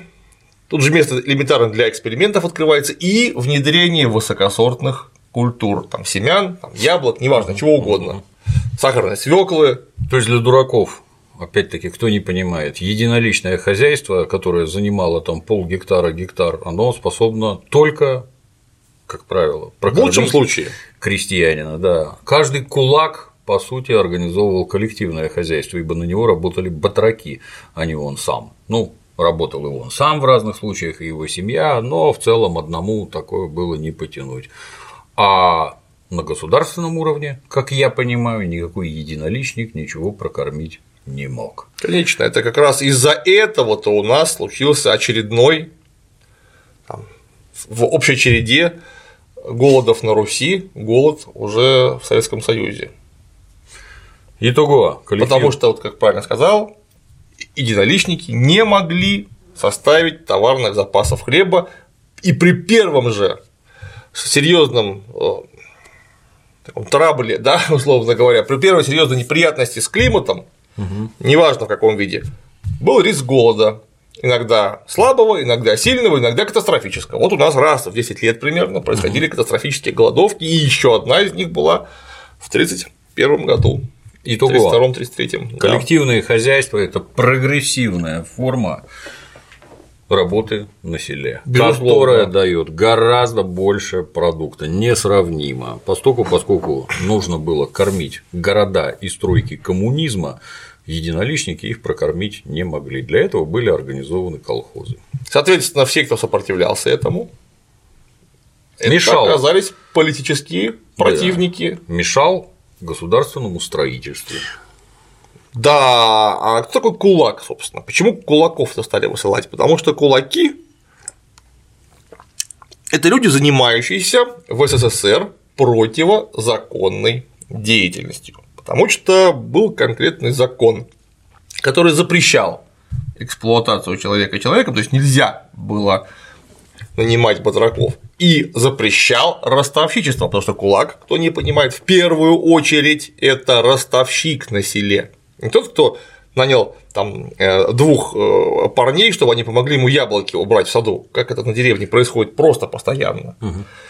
Это тот человек, который дает своим менее удачливым, менее зажиточным односельчанам деньги, инструменты, Зерно. Зерно посевным, и, и вообще посевные материалы, да, обязательно лошадку, в долг Обычно под чудовищные проценты, 50% был нормальный процент кредита в это время, а потом заставляет их на себя отрабатывать. Это я, ростовщик на селе. Я замечу, что я когда-то трудился ростовщиком, у меня было 10%. И с точки зрения в месяц, конечно, ну, с точки зрения товарищей это чудовищные деньги, просто чудовищные. И в десятый раз повторюсь, в ростовщике главное вовсе не то, что он может дать кому-то в долг. Главное в ростовщичестве – это отнять потом обратно свои деньги, потому что, имея некоторый опыт, опять-таки могу сказать, что никто не хочет тебе эти деньги отдавать. Во-первых, потому что ты сволочь, И это правда. Ты действительно сволочь наживаешься таким образом. Многим не нравится, как у нас банки берут какие-то там проценты за ипотеки, еще что они, по-моему, плохо понимают вообще, где живут и что при этом происходит. Итого, для того, чтобы деньги отнимать на селе, там нужна банда, кулак, а у него подкулачники, которые с помощью физического насилия угрозы физического насилия, эти самые деньги в виде зерна, отработки, еще чего-то там отнимают обратно. Таким образом, на селе функционирует ОПГ, и это организованная преступная группа или сообщество. И когда наши идиоты, отбегая уж совсем в сторону, когда гражданин Балабанов заснял художественный фильм «Кочегар», где там ветеран Афганистана трупы в печке жжет. Идиоты-корреспонденты или журналисты, как их правильно назвать, я не знаю, в городе Выборге на фестивале, где, так сказать, фильм показывали. Алексей Октябринович, а зачем вы это вообще снимали? Это же все осталось в 90-х. Алексей Октябринович аж затрясло, он это сказать ничего не смог. И буквально там через пару недель внезапно станица Кущевская, банда Цапка, Оказывается, она там 20 лет функционирует, кто бы мог там кого-то насиловать. И не осталось на в 90 да, почему-то. Да, да, да, да. А теперь вот уже там проблески появляются, что везде так, вы не поверите, везде так. Да, действительно. А потому что при капитализме так и должно быть. Есть светлая сторона, а есть темная сторона, и они друг без друга жить не могут. Вот цапки – это типичный пример нормального кулака. Да. Ну, причем такого хорошего, богатого совсем, настоящего справного хозяина. Угу. Вот эта деятельность была в СССР запрещена. Соответственно, Какое если, коммунистическое злодейство. если да? кто-то занимался, даже вот без этих подкулачников, физических расправ, угроз физической расправы, а просто занимался раздачей денег в рост и наемом работников у себя, то он занимался нарушением закона, который государство имеет право устанавливать внутри своей территории, а потом требовать с граждан исполнения этого закона. Так вот. А за неисполнение наказывать. закона и нарушение наказывать, в том числе лишением свободы, ибо это уголовно наказуемое деяние. Так вот, нас кулаков не наказывали лишением свободы, их наказывали ограничением свободы и прав, отправляя их в ссылку. Угу. В ссылку у нас отправилось в 1931 году 1 миллион 803 тысячи 392 человека. Посчитано все это до человека. Я бы уточнил сразу, что под ссылкой подразумевалось не переезд в Забайкалье, Туруханский край, да, а в соседнюю область, в том числе. например. Из, Воро... из под Воронежа под Орел куда-нибудь там. Вот как Потому что самое главное было не отправить э, кулацкие семьи в какие-нибудь там забайкальские степи зимой в голые, чтобы там передохли все, а вырвать их из собственной среды обитания, чтобы они перестали составлять устойчивые связи со своими коллегами по опасному бизнесу, угу. чтобы просто разорвать этот круг и заставить их работать. Ну, раз они уж нарушали закон, так нужно же в конце концов ответить теперь за это. В ссылках труд поселениях и спецпоселениях их заставляли работать. Интересующимся рекомендую к просмотру замечательный советский сериал «Тени исчезают в полдень». Да. Сколько, сколько циферку еще раз скажите, пожалуйста? 1 миллион 803 тысячи 392 человека. При этом в другие области, ну, иногда в самом деле очень далеко, было выслано 1 миллион 169 772 человека, а внутри собственных областей было перемещено 633 670 человек. То есть ты жил, грубо говоря, в Брянске, уехал в город Клинцы, той же Брянской области. Это вот неплохо бы компьютеризировать все, кого куда послали. Кто откуда убежал, кстати. А вот общая динамика, кстати, общая динамика. Многие не знают. Да. Вот в деревне Герасимовка, где да. жил Павлик Морозов. Папа Павлика Морозова продавал ссыльным поселенцам справки поддельные, естественно, для того, чтобы они могли вернуться к месту предыдущего проживания. То есть папа был коррумпированный чиновник, как это говорится, жулик и вор. За что сел, и трудился на строительстве Беломорско-Балтийского канала. Оттуда вернулся с орденом или с медалью, я уж не помню. За это время его папа, дедушка Дед. Павлика Морозова, да. Павлика Морозова и его брата Федю зарезал. К Павлику Морозову мы как-нибудь вернемся конкретно.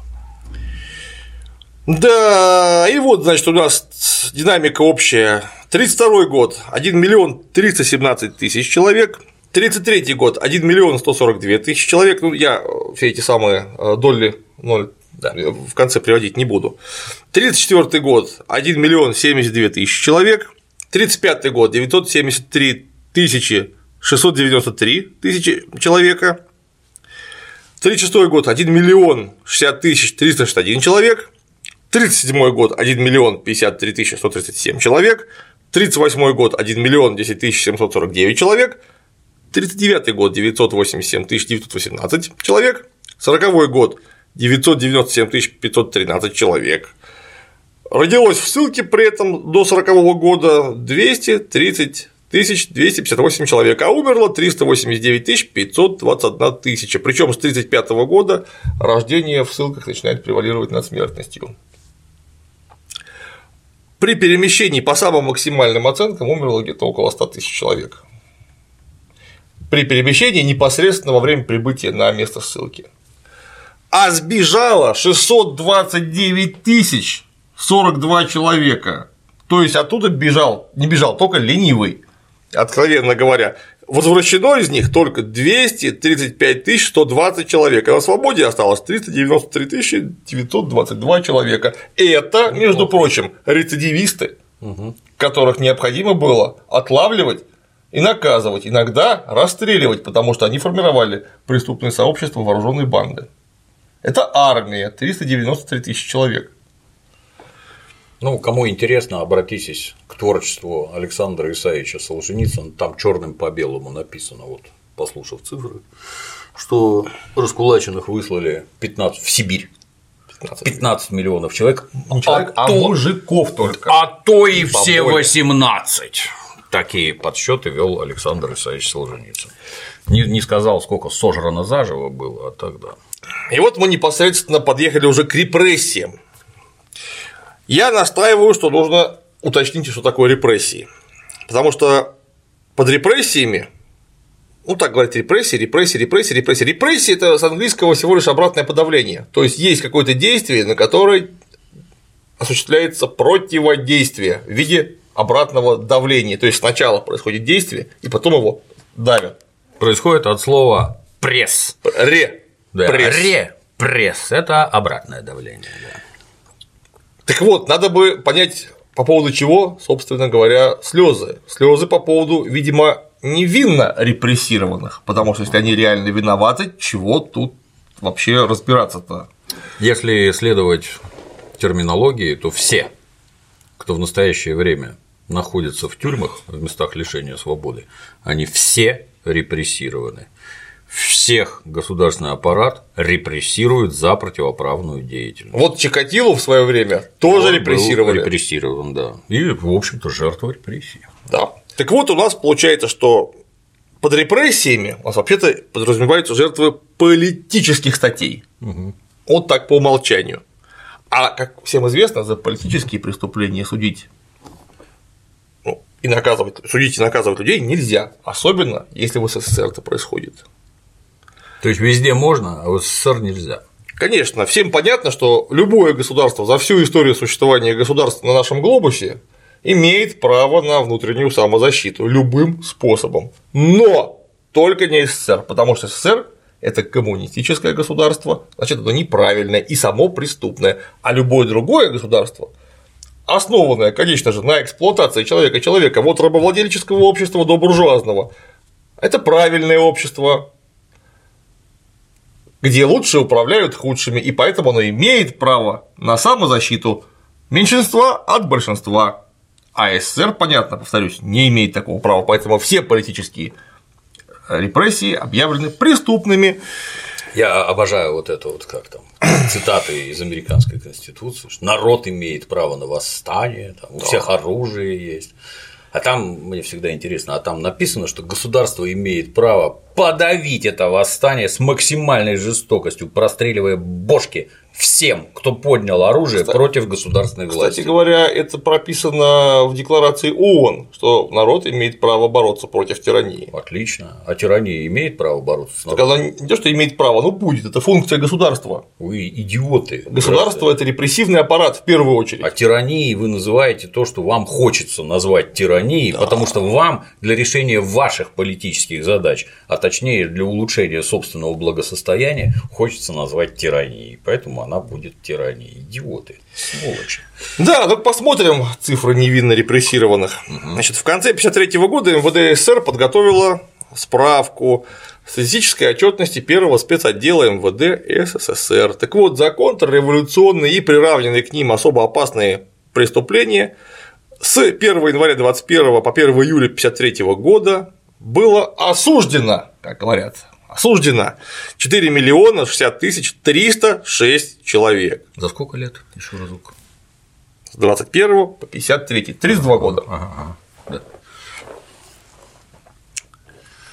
Значит, из них часть была осуждена вообще не по политической статье, то есть знаменитый 58-й, угу. а, например, по 59-й статье, это 289 926 э, человек.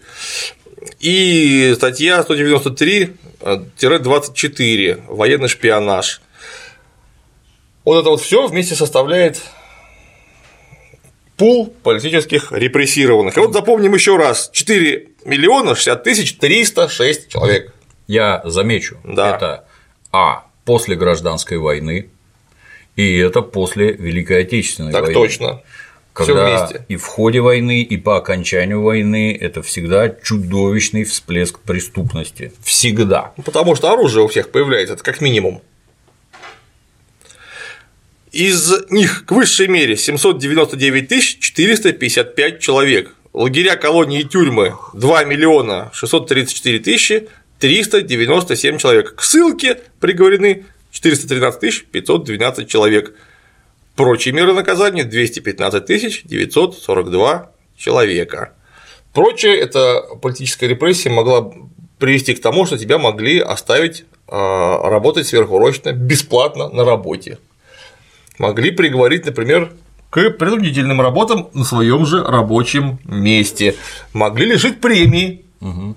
Это тоже была репрессия. Вот это все, вот это все входит в статистику этих 4 миллионов а всякие эти человек. поражения в правах это туда же, да, да, да, угу. да. Значит, с 30 по 53 год в местах лишения свободы, это лагеря, колонии и тюрьмы, умерло около, ну, там чуть больше получается, 1 миллион 800 тысяч человек.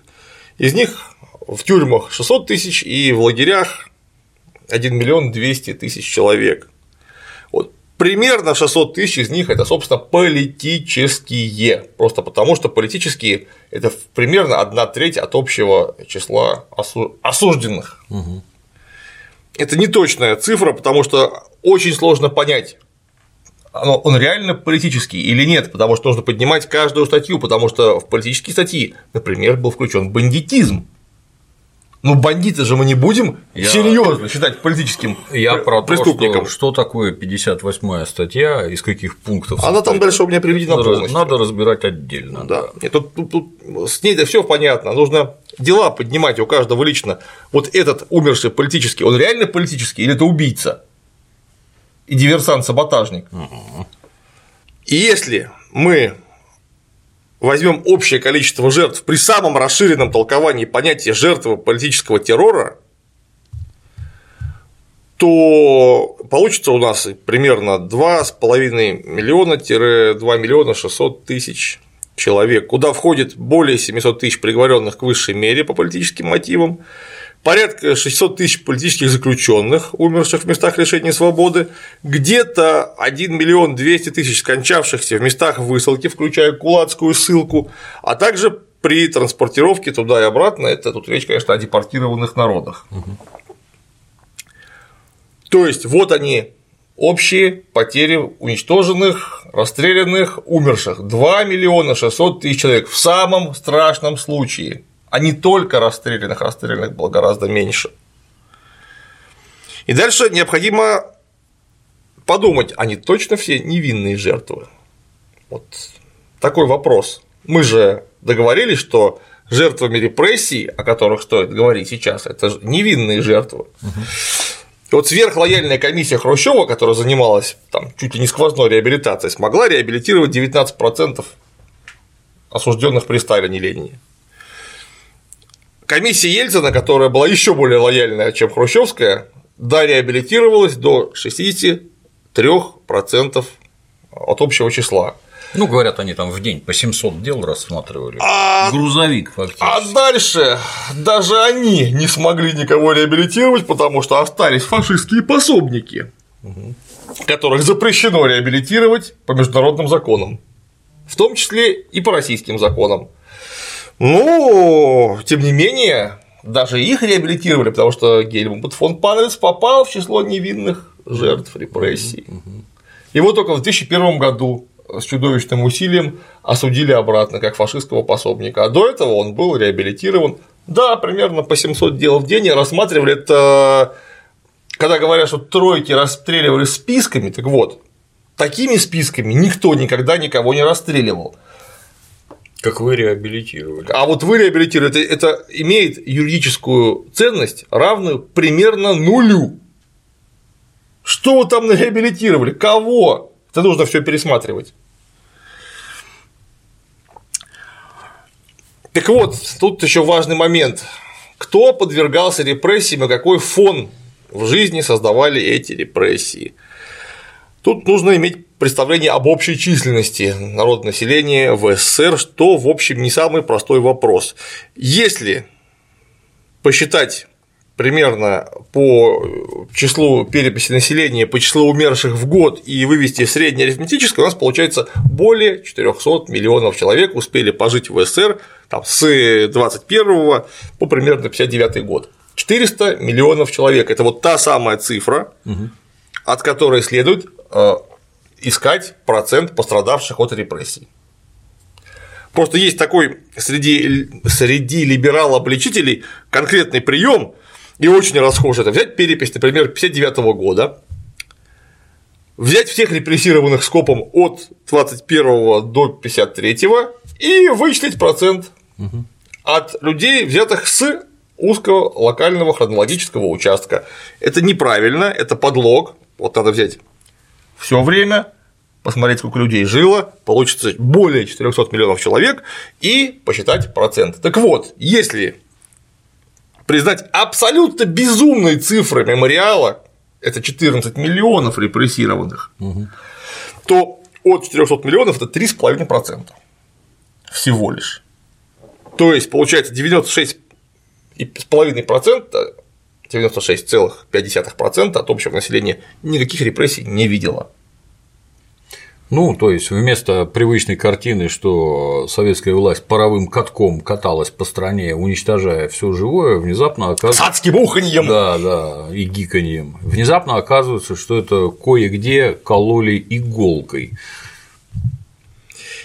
Так вот, 14 миллионов это абсолютно безумная цифра. Ну, их гражданин Рачинский, там, помнишь такого, который там признавался, что он всегда знал, что это ложь, но не мог сказать обратного, да. потому что братва либеральная не поймет. Молодец.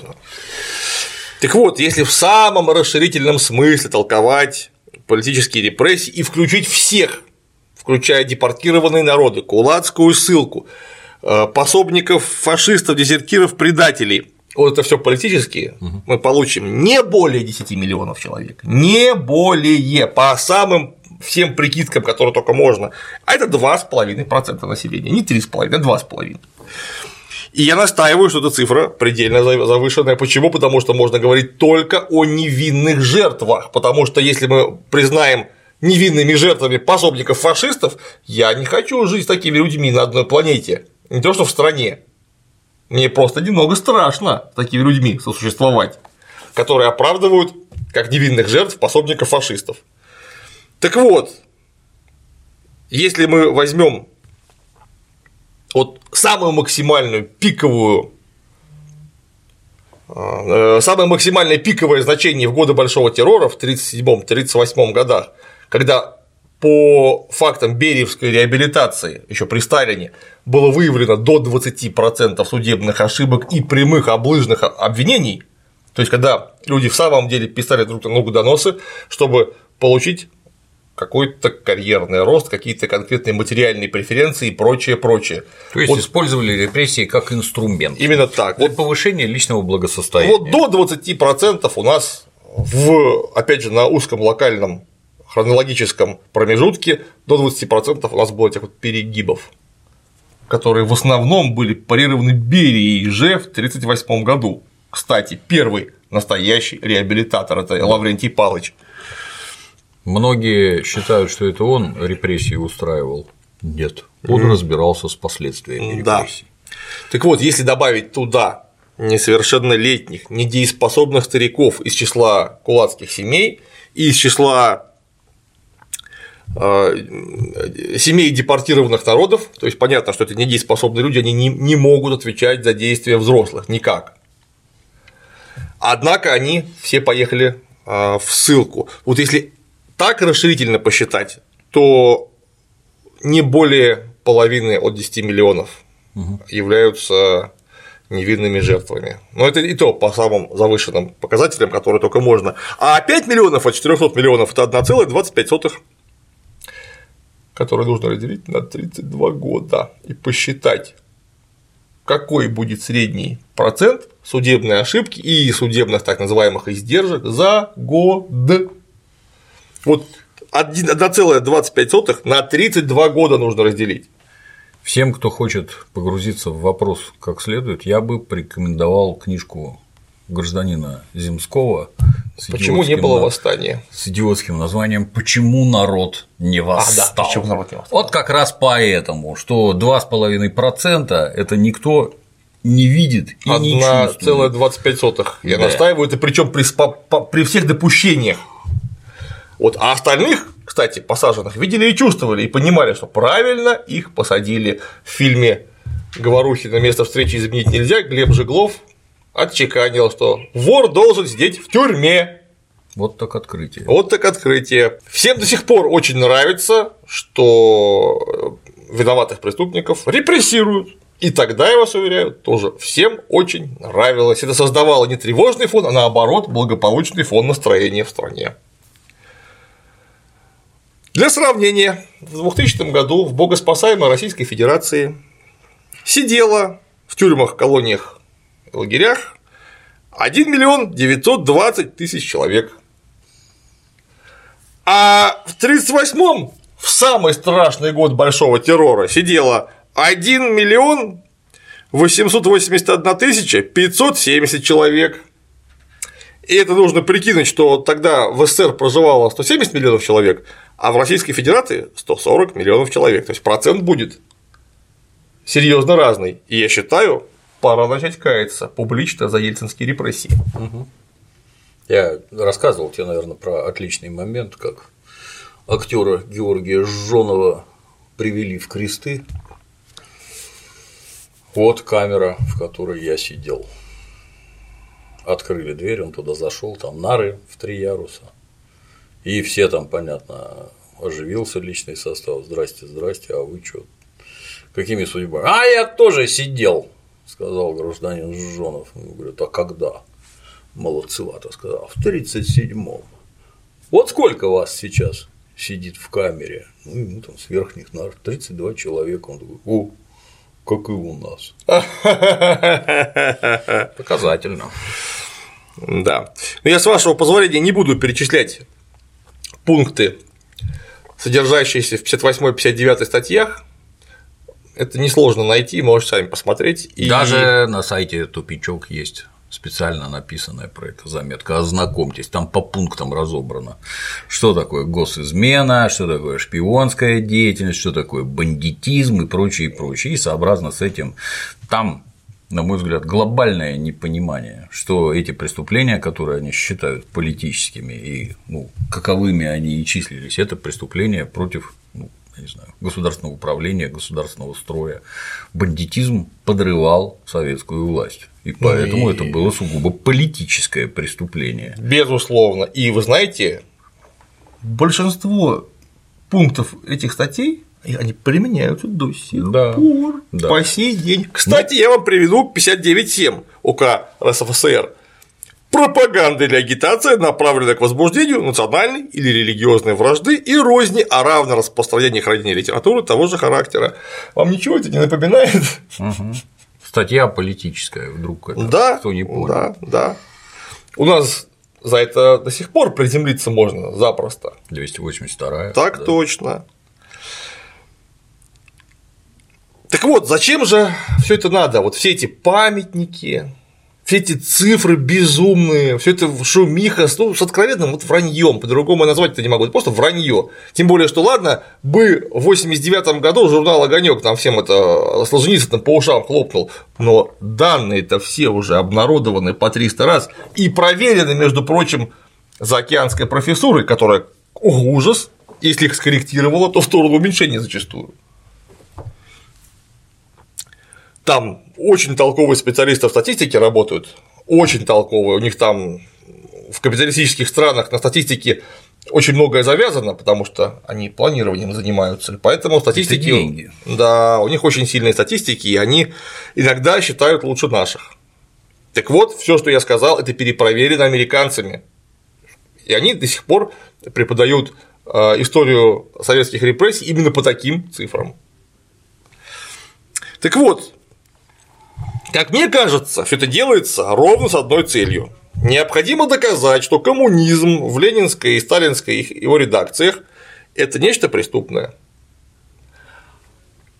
Потому что у нас-то сейчас буржуа... буржуазия у власти, а значит коммунизм, который они свергли, был преступным, это необходимо доказать любым способом, в том числе вот таким. Но способы подразумевают из себя логическое развитие всегда. И если мы чисто логически по этой цепочке рассуждений пойдем, то подобные действия неизбежно, со всей неизбежностью приведут нас к выводу, что большевизм не лучше, а то и напрямую хуже, чем нацизм. Естественно. Потому что если мы признаем эти вот насквозь лживые цифры, то выяснится, что Гитлер в СССР народу убил меньше, чем Ленин и Сталин.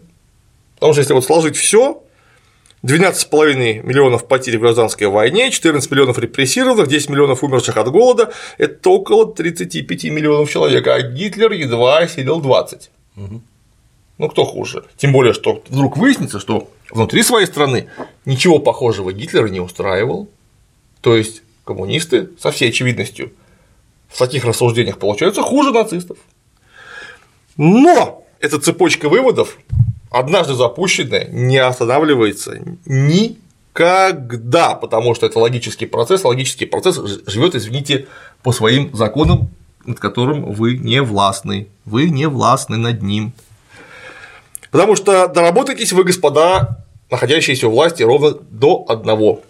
Пройдет несколько лет и выяснится, что преемнику Владимира Владимировича Путина, а может быть и ему самому, придется каяться за без суда и следствия невинно убиенных граждан Доку Хаматовича Умарова, Салмана Бетыровича Радуева, Аслана Алиевича Масхадова, Шамиля Салмановича Басаева, Зелимхана Яндарбиева, Джахара Мусаевича Дудаева и гражданина Саудовской Аравии Самера Салеха Ас-Сувалиеми Хатаба и многих-многих других, которые были абсолютно честными борцами за национальную независимость Республики Ичкерия, которая была репрессирована, подавлена и залита кровью преступным режимом. Ну вот так, если посудить.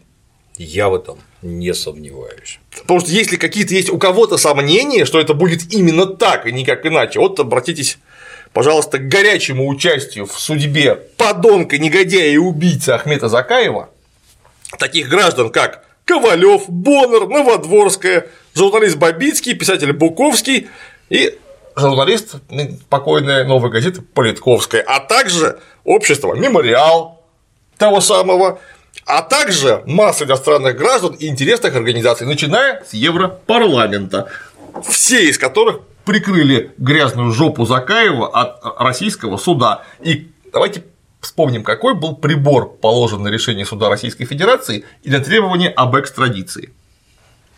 Багровый такой. Да. И если кто-то думает, что вот на этом наши заокеанские друзья остановятся, то вы глубоко заблуждаетесь, я вас в этом уверяю. Я тебя дополню сразу.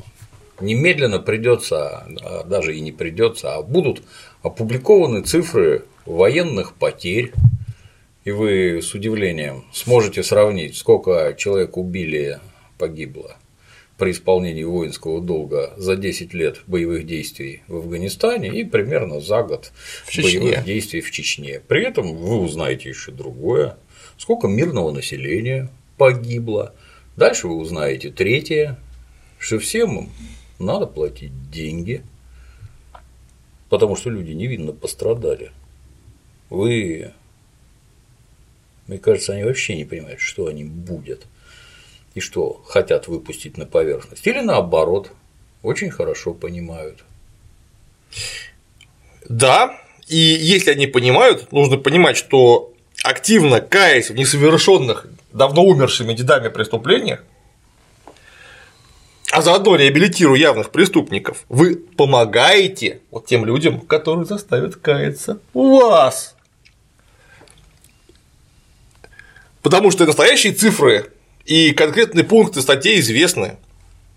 Они отлично известны, их западные исследователи разрабатывают в том числе. И что мешает нашим западным партнерам в один прекрасный момент обратить пристальное внимание на то, что в Российской Федерации реабилитируют нацистов что запрещено, между прочим, международными законами. Вот что помешает обратить на это внимание и сказать, что вы делаете, что у вас в вашем преступном чертовом государстве вообще происходит.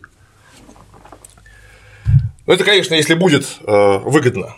Если будет невыгодно, они обратят внимание на другие цифры, и вот которые эти цифры, между прочим, вы сами публикуете, угу.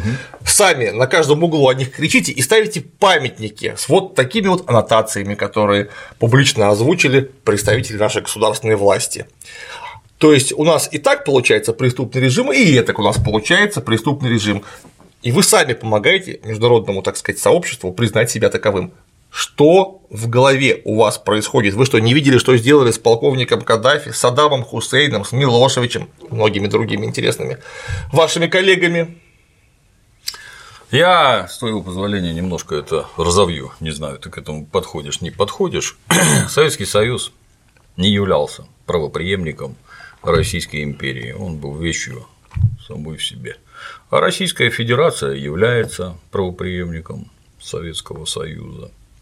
Так вот, если Советский Союз по этим определениям был преступным государством, нетрудно догадаться, кем является его правоприемник. Это раз. Во-вторых, все попытки вот этого пересмотра, кто кем был и прочее. С одной стороны, смотрите глубже, кто построил Южную и Северную Америку, как построил, Говорят, вы 14 миллионов негров вывезли из Африки и умертвили по ходу, большинство из них. У вас часом не преступные режимы, которые Индейцев. занимались этим?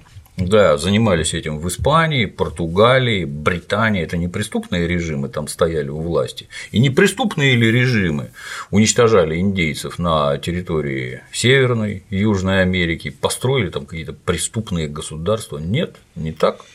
Ну, это что касается их. А что касается нас, если государство было преступным, каковы мы не хотят его признать, то совершенно очевидно, что, например, результаты Второй мировой войны, они для Советского Союза, а стало быть, для его правоприемницы России, достигнуты преступным путем. Например, территориальная целостность России – это первое, должна быть пересмотрена. Если ваш преступный режим убивал без суда и следствия, гордых борцов за независимость Украины, то есть, Беларусь, Литвы, Эстония. Да, бандеровцев, лесных братьев, басмачей, они святым делом были заняты, эти люди. Они боролись с преступной советской властью. Это национально-освободительные движения. Это надо признать. И внезапно оказывается, что вы, делая подобные вещи, вы с бандеровцами близнецы-братья, и сокрушение памятников Ленина – это только начало только начало того, что будет. Ну а дальше вы вернете территории под давлением международного сообщества. Немало денег попросят у вас еще заодно. А после этого всем пострадавшим от вашей советской власти они не просто так в городах Таллине и другим организуют музеи советской оккупации, вводят законы, уголовное наказание за отрицание факта оккупации там, и прочее, и прочее. А дальше вы этим людям будете платить деньги. Где у вас деньги? В ресурсах. Поскольку, поскольку Леха Навальный нам объяснил, что вы все жулики и воры, вас от управления ресурсами надо убрать, надо поставить внешнее управление. Дальше платить и каяться. Эти деньги вам не нужны. Вы будете платить и каяться. К чему вас призывают наши священнослужители массово? Ну, кто готовит такую судьбу для России и российского народа? С одной стороны, это либо дурак конченый, который, ну что такое ум? Способность предвидеть последствия собственных действий, да, наверное, так в самом примитивном выражении. Ну, либо ты дурак, ты не понимаешь, что ты делаешь, либо ты конченая сволочь, и очень хорошо, наоборот, понимаешь, что ты делаешь и зачем. Тут же сразу, кто не понимает, вдруг у нас масса есть людей, которые в душе православные или напрямую православные. Для православного человека, вообще русского человека, выросшего из православной культуры, понятие покаяние имеет сугубо позитивную коннотацию. Вот у нас люди пострадали, а репрессии такого масштаба, какие были у нас э, в 30-е годы, это в любом случае трагедия. Потому что вообще-то десятки тысяч расстрелянных людей – это маркер того, что в стране что-то не так. Когда в стране все так, не нужно столько людей расстреливать. И уж для их семей это точно это совершенно трагедия, вне зависимости от того, виноват он, не виноват он. Так вот, за это надо бы покаяться вроде бы, да, и для русского человека это хорошо, потому что это некая метаноия, изменение сознания, это очищение, катарсис, но в юридических терминах буржуазной демократии, в которых мы живем, покаяние это совсем другую коннотацию имеет.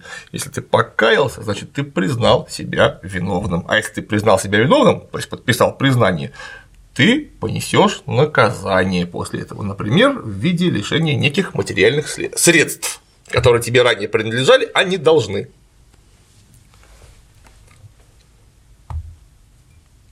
Вот такая у нас история со стеной скорби. Я вообще, честно говоря, в, этом, в этой связи не очень понимаю, зачем этот памятник поставили и почему у нас э, высшие лица государства сказали вот такие слова публично, которые они сказали, хотя у нас вроде бы сейчас уже давным-давно не 95-й год.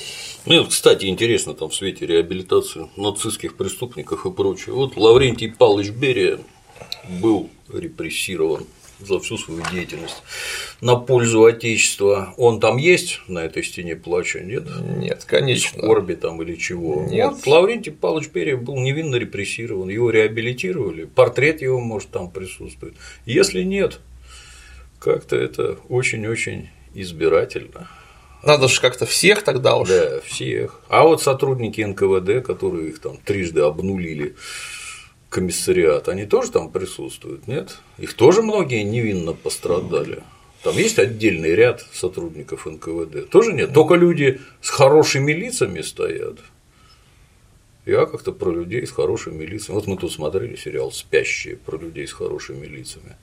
Так там и сейчас. Ты, кстати, обрати внимание, что все эти Лехи Навальные и которые за него, они же хотят точно того же.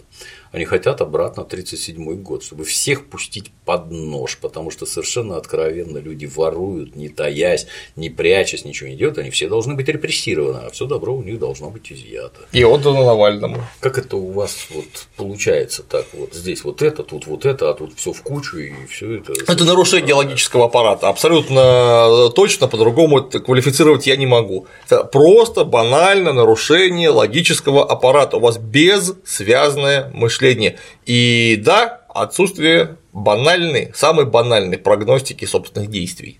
К чему это может привести? Ролик это у нас очередной про это дело, и про коллективизацию у нас было, и про голод было, и про репрессии в общем было. Я не сомневаюсь, к этому мы еще не раз вернемся, расковыряем это дело как следует, и выплывет еще ничуть не меньше интересного. Повторюсь, всем, кого заинтересовали цифры, книжечка гражданина Земского почему народ не восстал. Там на пальцах объясняют, почему народ не восстал. Ну, я плюс еще кучу разных других да. ссылок привел. Можете посмотреть. Повторюсь, у Земского с его вот таким подходом, там достаточно скрупулезным, но там отсутствует, я не помню, во всяком случае, про нацистов. Там речь идет про 2,5% населения, пострадавших от репрессий с чего там кто-то должен был восставать. Включая виноватых, не да, виноватых, виноватых, всех вместе. не виноватых, всех подряд. Все в кучу собраны. Два с половиной процента. Если вы вдруг вот это там, как обычно, ах ты, сука, за Сталина, блин. Если вы против Сталина, присылайте нам свои цифры. Мы с интересом ознакомимся, отправим в Массачусетский университет и даже в Колумбийский. Послушаем, что скажет американская братва об этом деле. Будет интересно. Спасибо, Клим Саныч. А на сегодня все. До новых встреч.